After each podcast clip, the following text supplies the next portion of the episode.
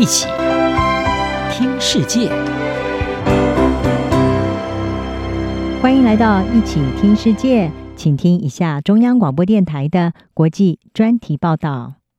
今天的国际专题要为您报道的是乌克兰战争满周年，战事蒙升级阴影。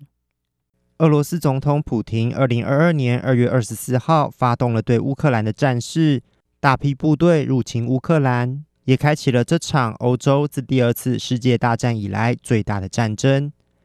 随着战争满一年，对于冲突可能持续扩大的担忧也与日俱增。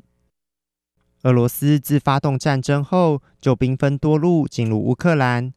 除了占领乌克兰东部与南部的大片领土，并企图攻下乌克兰首都基辅，但遭遇到乌克兰的激烈反抗，在进攻受挫下。于去年四月被迫放弃进攻基辅的战略，将重心转往东部与南部战线，并将占领的四个地区强行并入俄罗斯。以美国为首的西方联盟谴责俄罗斯的入侵，除了联手祭出一波波的强力制裁，并提供乌克兰大批军事援助，帮助乌克兰在去年下半年发动反攻，收复东部与南部的部分领土。几座重要大臣也重新升起乌克兰的国旗。尽管乌克兰取得阶段性的胜利，但双方近几个月在东部和南部战线陷入胶着。俄罗斯也不断暗示可能使用战略核武，升高了这场战争可能演变成核战的风险。除了核武威胁，俄罗斯也不断利用无人机和飞弹轰炸乌克兰境内的民生基础设施。使得一般平民在寒冬中面临着缺电、缺水的危机。为了取得更多的澳元，乌克兰总统泽伦斯基在去年十二月与今年二月亲自访问了美国和欧盟，呼吁西方国家提供乌克兰更多先进的武器，以击退俄罗斯，其中包含性能优越的德制主战坦克，以及美国先进的 M1 艾布兰坦克。但西方国家对先进武器的供应项目出现分歧。德国原本迟迟不肯松口，是否同意提供先进的豹式坦克给乌克兰，因为担忧可能引发俄罗斯升级战事，导致欧洲被卷入这场战争之中。在美国改变态度，愿意提供 M1 艾布兰坦克后，德国也接着同意供应豹式二型坦克。不过，泽伦斯基希望进一步取得更多火力支援，包含战斗机与长程飞弹等。在持续军援乌克兰下，要如何避免被卷入与俄罗斯冲突的风险中，将持续考验西方领导人的决策智慧。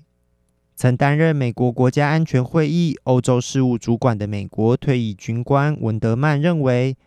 这场战事的胜负仍难以预测。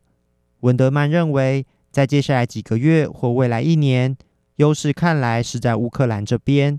但如果这场战争持续好几年，在俄罗斯可以持续动员庞大人力与物资的情况下，情势可能不利于乌克兰。这场已持续一年的战争也改变了全球政治与经济局势。美国与欧盟对俄罗斯实施严厉制裁，点燃了一场袭击全球的能源危机。欧洲各国在今年冬天一直想方设法减少对俄罗斯石油和天然气的依赖，以及面临到的能源短缺问题。除了能源之外，乌克兰是全球重要粮仓之一，战争导致大批粮食出口受阻，也进一步加剧了全球通膨问题。在战争仍看不见尽头的情况下，能源与粮食问题恐怕将持续困扰着世界各国。此外，有更多人担忧这场战争将走向难以收拾的局面。